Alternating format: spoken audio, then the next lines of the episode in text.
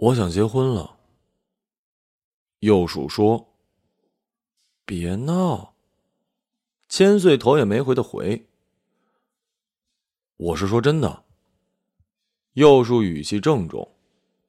千岁转过头，认真的看着他：“我知道，我早就过了想要结婚的年纪了呀。”不适合你。千岁像是一时没明白右树这话什么意思，愣神了一会儿，突然笑了。哼，你休想！我们这样继续下去有什么意义啊？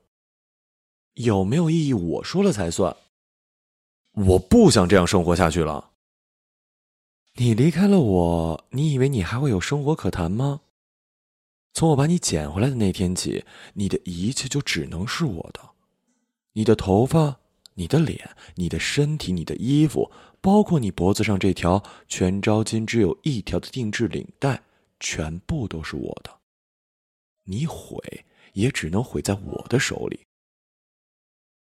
你拦不住我的，我当然拦不住你走出这栋房子了。但我可以在你走出去之后，让你和你的女人活不下去。这不是形容啊，是真的活不下去。听到争吵声，保安安田推门进来。千岁示意没事挥挥手让他出去。右树吃惊的看着千岁，像头一次认识他。右树头一次来到招金的时候，除了一张英俊的脸之外，一无所有。他来自西部的一个偏远小镇，整个镇子里只有两条街，每个人都彼此认识，少有人外出，也少有外人来访。要出去，只能走过两个小时的蜿蜒山路，才能看到一个破旧的公交站牌。能不能等到车，全凭运气。在这里，一个漂亮的愚笨的女孩能成为父母的希望，能指望她嫁到好人家，飞到枝头上变凤凰。可是，一个英俊但贫穷的男孩，是最无用的。因为没有哪家的女儿会因为你的英俊就嫁给你，就把自己的一生托付给你。因为贫穷，所以现实；因为现实，所以短视；因为短视，所以更加贫穷。女孩们因为他不强壮，干不了力气活，不爱与他交友；男孩们因为他有漂亮的皮囊，心生微妙的妒忌，全都有意疏远。家里人因为他无法给家庭带来任何的收益和帮助，更是对他冷嘲热讽，无法容忍。说到底，亲情不过就是人与人的一种关系罢了。当关系无法制衡，无法互通有无，那破裂也是情理之中的事儿。直到远方的表姐阿威为筹备毕业作品来到这里采风，看到他深吸了一口气：“小树啊，你简直可以当明星啊！你好好看啊！”明星，那是什么呀？于是阿威给他讲外面的世界，电视是什么，明星是什么，艺术是什么，有钱人又是什么？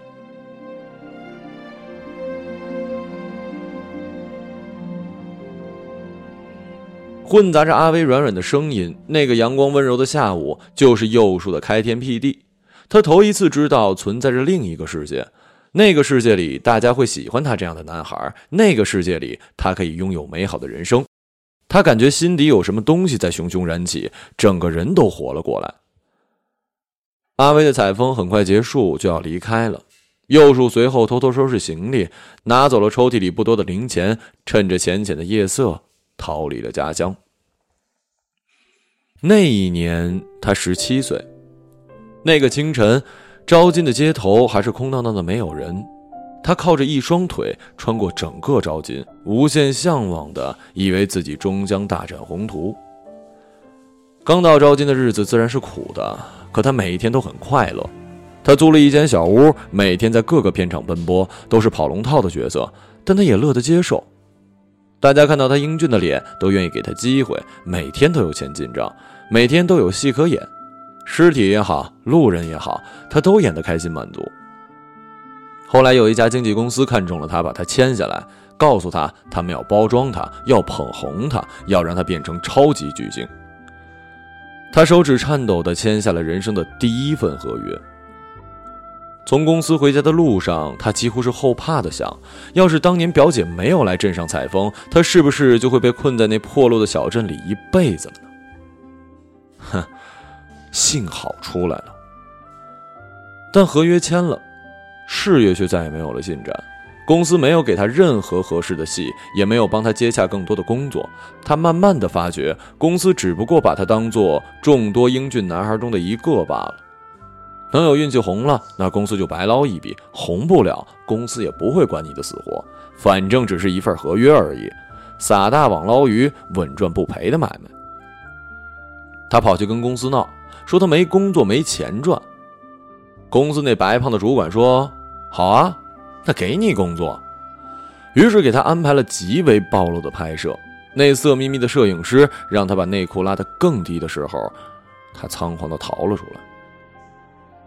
那天正在下雨，他打不到车，也无处可去，在路边坐下来。公司的合约签了十年，他没办法离开，也没有实力告公司。更糟糕的是，合约限制他还无法接外面的工作，不然公司还能以违约之名来告他，来索取巨额的违约金。十年的合约呀，等十年的合约到期，他已经过了而立之年，脸早就垮了，什么都完了。大雨之中，他坐在路边，终于大哭了出来。他就是在那一天遇到千岁的。千岁的车子路过，看到路边崩溃的他，撑着伞走过来，问他需不需要帮忙。于是他就哭得更厉害了。千岁是电影公司的知名制片人，做过几个票房过亿的电影之后，打响了业内的名声，事业一片红火。他帮幼树解决了合约问题，给幼树买了一间公寓。不过幼树不常在那里住，大部分时间呢，幼树都跟千岁一起住在他的房子里。幼树呢，原想让他帮他争取工作的机会，千岁宠溺地摸着他的脸。何必呢？这些年你还没看透吗？当了明星的有几个是正常人呢？有几个还能好好生活？你觉得现在的生活不好吗？幼树低头想想。现在的生活的确很好，不再缺钱花，不再受人气，不再看谁的脸色，不再疲于奔命。千岁在家的时候就好好的陪他，千岁工作忙的时候呢，他就自己去找朋友玩，真的没什么不好的。圈子里也有人知道他跟千岁的关系，但很早就见怪不怪，没人在意，也没人散播。多年以来，幼树终于过上了可以。颐指气使，可以养尊处优的生活，他觉得自己没什么不满足的。何况千岁也不是人老珠黄的老女人，她年纪不到四十，保养得宜，让她格外的年轻，长得还漂亮，而且又坚持健身得来的紧实身材。即使真的作为交往对象，千岁也是当得起的。这样的他愿意留自己在身边，也是自己的运气了。爱情太奢侈。他不敢多想的，直到他遇到了小锦。他忘了是在谁的饭局上了，也忘了小锦到底是谁的朋友。他只记得看到小锦的那一眼，他突然觉得这就是他想要跟他结婚、和他厮守一生的人。从身体深处涌上来的热流将他整个人包围，将他头烧得发晕。从那之后，他就眼睛亮亮的，只看得见小锦一个人了。小锦冲他微笑的时候，他就知道自己完了，他陷进去了。他也问过自己，到底爱小锦什么？平凡吗？单纯吗？都不是。他爱小锦平凡之中源源不断涌出来的清爽。这世上有那么多人崇拜弱肉强食，以为适者生存便是天道真理，可小锦却从未认可，也从未打算认可这等道理。他寂静天真的长到了二十五岁，依然相信爱，相信单纯，相信善良。天哪，他到底是在一个多么幸福和煦的家庭里长大的呢？幼树忍不住感叹着。小锦自然也是爱他的，他们一起看遍了沼津这座城市的每一个遗迹，每一处美景。他从没像现在这样感谢老天，给自己这么一副好皮囊，又给了他这么多年曲折离奇的人生经历，给了他开始爱情的机会，给了他延续爱情的力量。他们无话不谈，他们拥抱接吻，他们许定终身。我们结婚吧。一个千岁出差的日子，他在自己的公寓里抱着小锦说：“好的呀。”小锦害羞的低下头。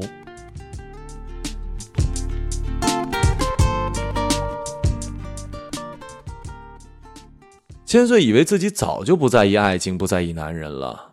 曾经在千岁还很年轻、很有力量的那个曾经，他也是狠狠的用力爱过的，他也是拼尽全部的生命力一样的爱过的。可爱情从来不会因为你拼尽全力就让你免于失败。一次失败，他可以意气风发东山再起；两次失败，他可以说服自己只是遇人不淑；三次、四次。他再也没有办法掩耳盗铃、粉饰太平了。他终于明白了，爱情就是这么一种不讲道理的东西，拼努力不如拼运气。爱情本就无迹可寻、无戏可查。他至今都记得他的最后一次分手，彼时爱恨早已成为过眼云烟，但他清楚的记得，他拖着行李箱从男朋友家里走出来的那个场景，他死撑着。梗着脖子就是不哭，直到电梯门缓缓关上，男朋友哀伤的脸消失在眼前，她终于忍不住在电梯里崩溃大哭。拖着行李箱一路走一路哭，哭到最后没了力气，就把行李箱放到路边，坐在行李箱上哭，像是要把一辈子的眼泪都哭出来。不全是为了这份求而不得的爱情。更是他内心深处已经消耗殆尽的某种力量，就这么痛快的大哭一场吧，因为他知道那是自己最后一次为爱情流泪了。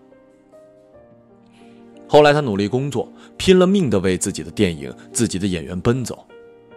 他的电影成功了，他的事业越做越大，他身边的人越来越多，任何他想要得到的东西、想做到的事儿，伸伸手就可以达到了。可是爱情呢？他再也没有碰过。他享受于大权在握、控制一切的感觉，但爱情是他没有办法控制的东西。他没有心力，也没有兴趣再去碰。包括遇到幼树，他也不觉得那是爱情。他看到路边哭泣的幼树，给他帮助，也只是出于一时的怜悯。后来幼树留在他身边，也并不是因为爱情，是因为省力，因为不麻烦。他不需要再消耗自己的生命力，不需要再投入感情。幼树不开心了，给他钱，给他买礼物，给他任何他想要的东西，他就好了。他什么都给得起，唯独爱情，他给不起，也不想给。幼树满足于这样简单直接的生活，他也满足于幼树心甘情愿的陪伴。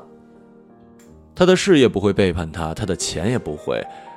只要这些都还在，幼树就不会离开他，一切都在他的掌握之中。他对此感到了心满意足。直到幼树说他想要离开他，直到幼树说他想跟别的女人结婚，他才猛地发现自己的心沉了下去，像要沉入地心一样，重重的沉了下去。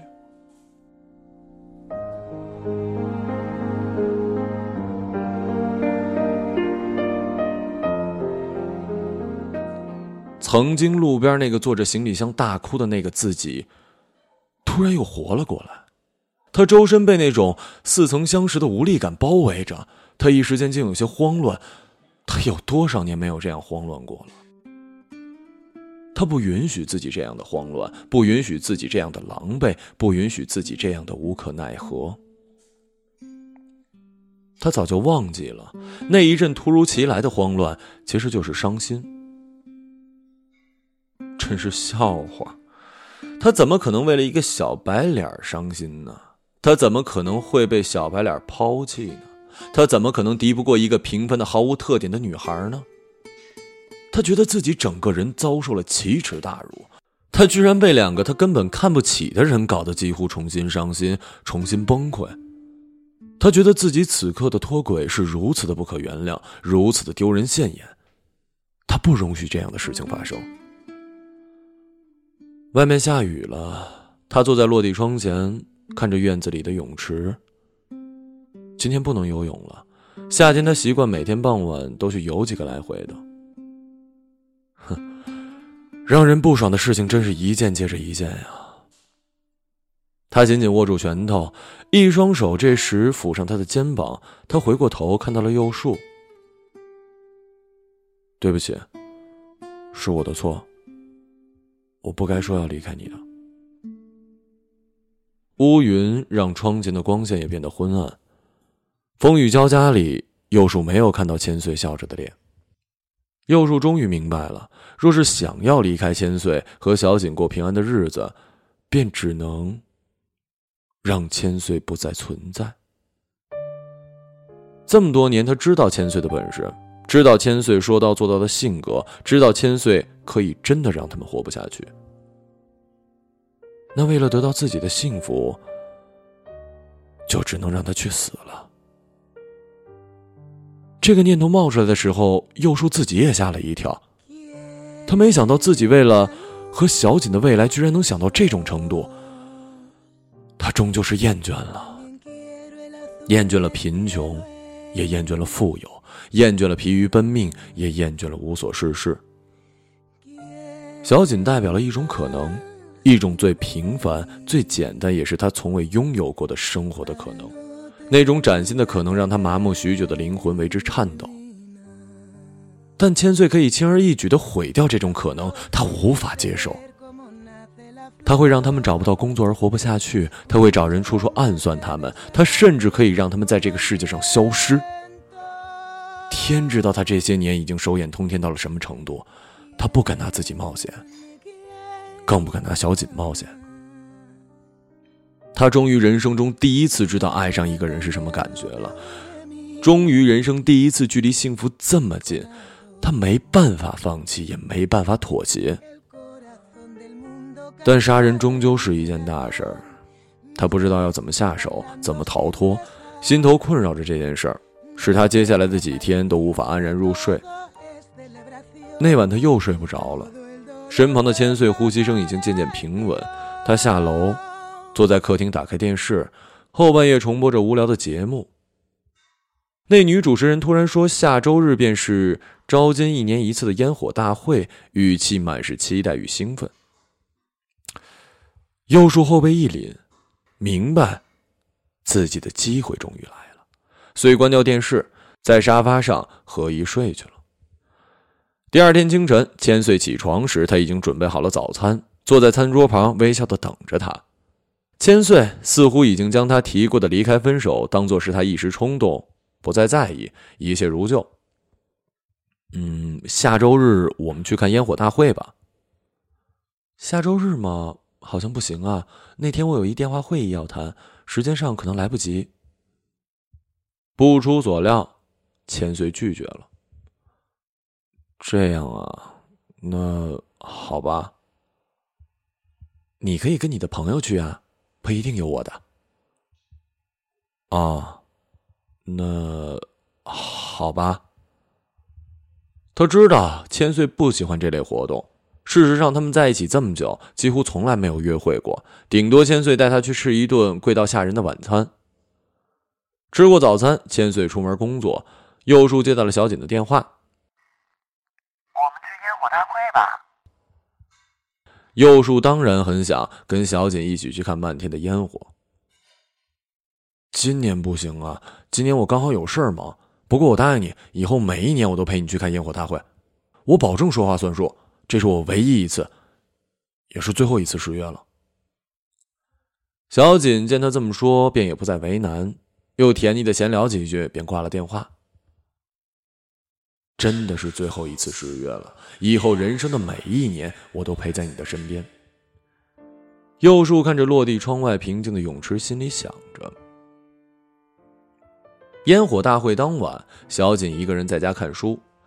他很想去看烟火，可若自己去看，难免凄凉；若是跟不喜欢的人一起去看，也没有太大的意义。在烟火的照耀里，拥抱接吻才是浪漫的事儿啊！谁知右树今晚恰好有事儿，他本想不高兴的发个脾气，但见右树这么郑重的保证这是最后一次失约，他也不好意思再发火了。可能是真的有很重要的事情吧。他推掉了其他朋友的邀约，一个人留在家里看书。夜色临近，烟火大会应该已经开始了。他无心挂碍的看着眼前的这本小说，以后我们也会有的。他想着，幼树爱他，他也爱着幼树，他们会很快结婚，很快就开始相守一生了。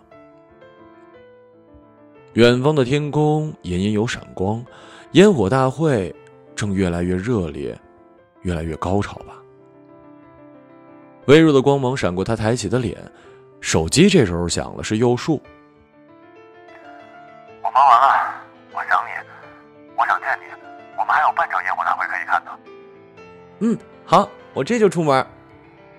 小景开心的把书扔到一边，穿好衣服，哼着歌走出了门。烟火大会开始之后，人就越来越多，多到了有一丝惊悚的意味。人挤人，真要挤到了前排，大概连呼吸都困难。他和一群朋友一起过来，走着走着便走散了。他看了一眼朋友的大概方位，又看了一眼时间，一切都刚刚好。他转身。向人群外围走去，他要离开这里。穿过重重人群，他终于走到了稍微空旷的地方。路旁都是等着拉活的载人三轮摩托。他招呼过来一辆，说出目的地。拜托快点他轻声的，不想引起三轮车师傅的丝毫注意。目的地是他与千岁的家。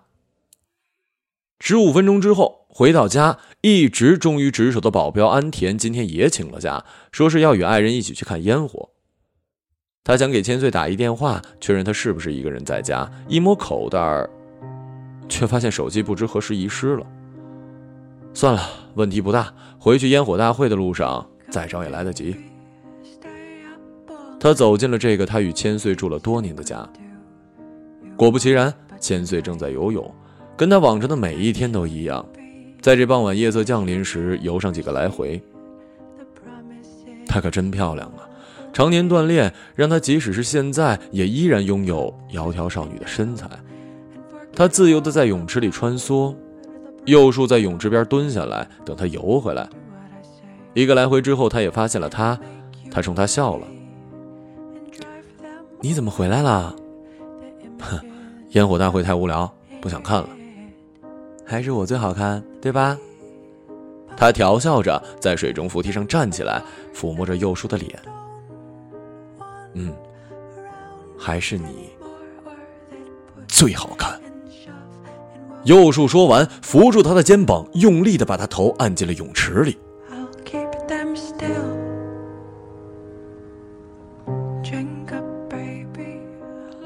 千岁无声的挣扎，他的身体在抽搐，他感觉到自己在一口一口的呛水，他的双手胡乱的在水面上拍打，却始终无法让自己的头浮出水面，他的全身都在剧烈的颤抖。不能心软，不能心软。右树用力的把他按在水里，始终没有松开手。不知过了多久，右树不记得时间了，千岁不再动弹。成了一具无声气漂浮在泳池里的尸体。幼树回到房间，换上早就准备好的同款但干爽的衣服，把湿掉的衣服打包拿好，丢在了大门口的垃圾箱。今晚是收垃圾日，再过半个小时就会有垃圾车把这包衣服连同垃圾一起收入卡车，然后送到郊外的垃圾处理厂，然后消失不见。他穿好衣服走出门，重新打了一辆三轮摩托。这些黑摩的没执照，且多如牛毛，城市中多的是。他们每天在大街小巷里穿梭，警察就算真的要查，也无从查起。成功了吧？成功了是吧？是成功了吧？他坐在黑摩的上，喘着粗气，回想着自己今晚的每一步，都很完美。他的心脏狂乱的跳着，是因为刚刚杀了人吗？还是因为即将到来的平凡幸福的新人生呢？还是单纯只是因为自己从此因杀过一个人而变成了另外一个人呢？他的脑子里一片空白，根本想不清楚。不过他不急，他还有的是漫长的人生去把这些事情想明白。现在没了千岁，他和小锦有的是时间。十五分钟过后，他回到烟火大会的现场，烟火依然在肆意的燃放着，人群挤来挤去，他看到了熟悉的身影，又似乎没有看清。他摇了摇头，晃去心中的疑虑：人跟人的背影本来都差不多嘛。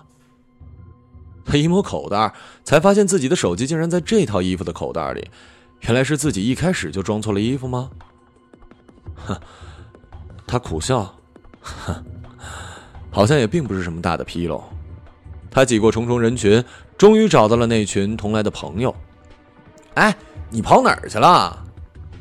嗨，我问你们呢，你们跑哪儿去了？找了半天才找着你们。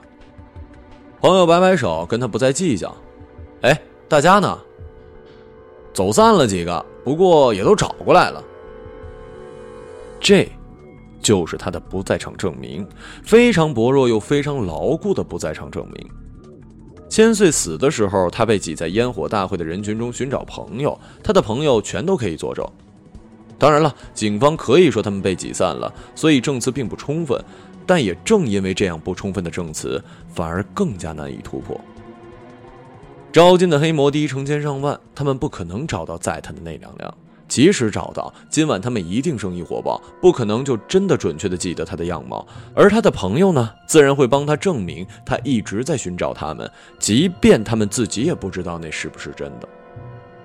因为烟火大会的巨大人群，那份薄弱的不在场证明反而变得牢不可破。他非常满意。烟火依旧在不断的升腾，不断的在空中炸裂绽放。他突然好想念小锦呢，好想跟小锦一起看这场烟火。他拿出手机，拨通了小锦的电话。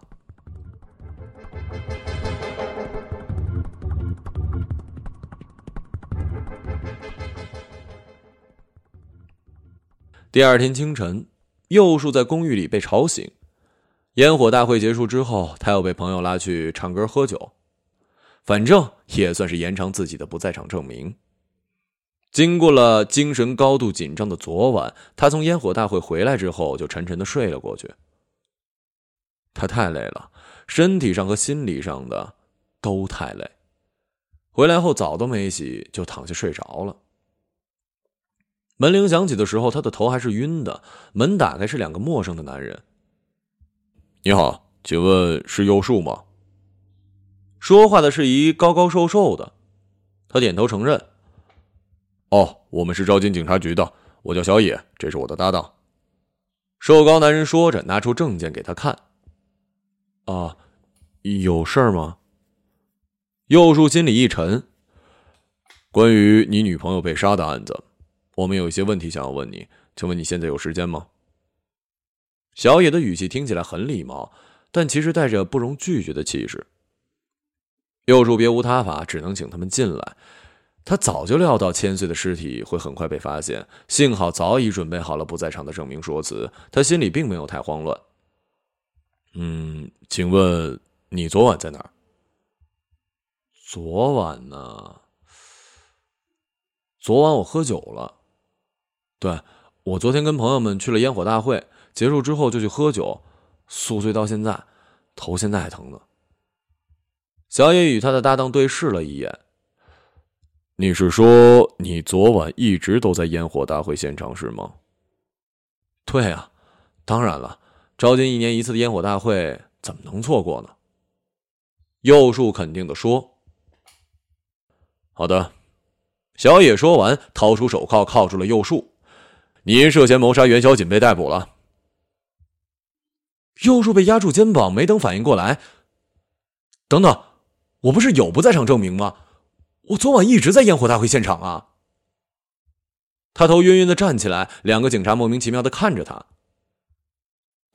等等等，你说被谋杀的是小锦？对啊，她不是你女朋友吗？那么多人都见过你们在找金的好多地方约会呢。小锦被杀了，幼树碎碎的念叨着。他昨晚回到烟火大会的现场，是很想念小锦，说不清是杀人后的慌张，还是单纯的想念。他给小锦打了电话，却始终没人接，他便以为小锦是早早睡下，便想第二天等他平静一些再联系。可警察现在告诉他，小锦死了。你们凭什么怀疑我呀？小锦是我女朋友，我爱她呀。小野拿出一条领带。整个找金这条定制领带只有一条，就是你的。袁小锦就是被这条领带勒死的。犯罪现场呢，就在离烟火大会不远处的僻静处。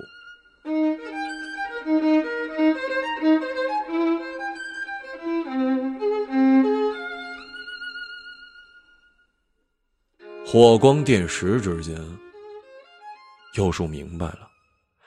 明白了为什么昨晚保镖安天没有在家里守着千岁，因为千岁派安天去杀小锦了。烟火大会现场那个熟悉的身影不是他的错觉，那就是安天。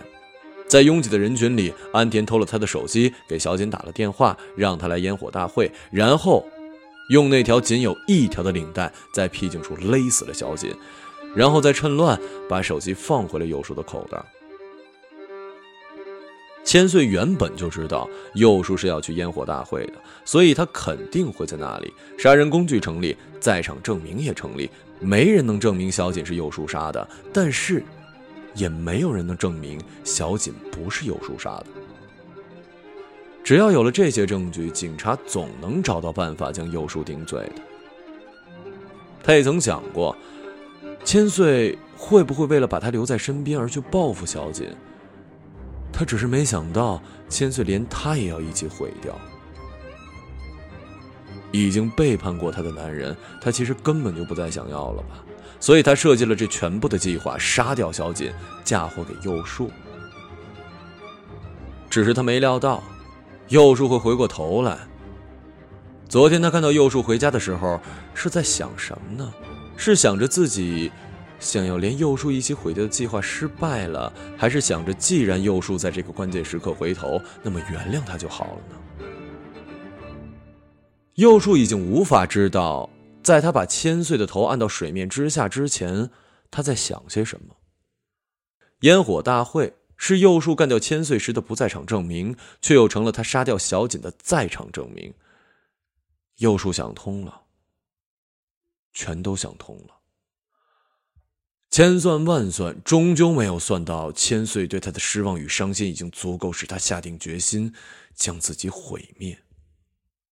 承认昨晚在烟火大会，就逃不掉杀小锦的罪；不承认在烟火大会，就逃不掉杀千岁的罪。无路可逃啊！哈哈哈！他绝望的哈哈大笑。小野和他的搭档将右树押上了警车。车窗玻璃的倒影里，他看到了自己的脸，依然年轻，依然英俊，好像一切都不曾改变，好像一切都已面目全非。警局在找金的另一端，右树如同他十七岁到达找金的那个清晨一样，穿过了整个找金，看着这座埋葬了他所有爱与恶的城市，距离他十七岁来到这里，已经过去了十年。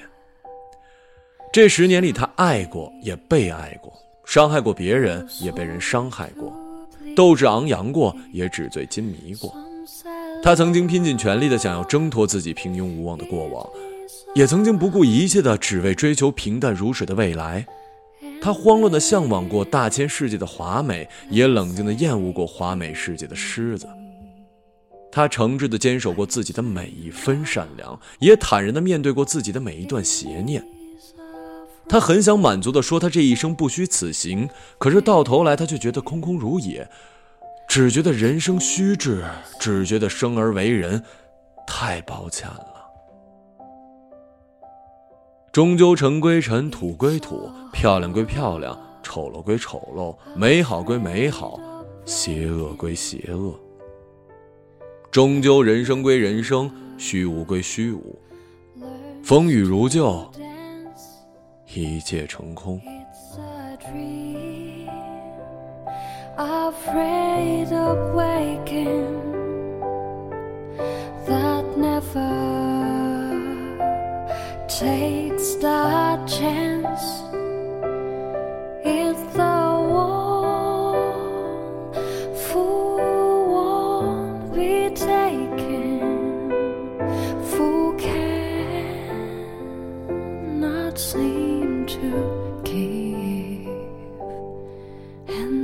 soul afraid of dying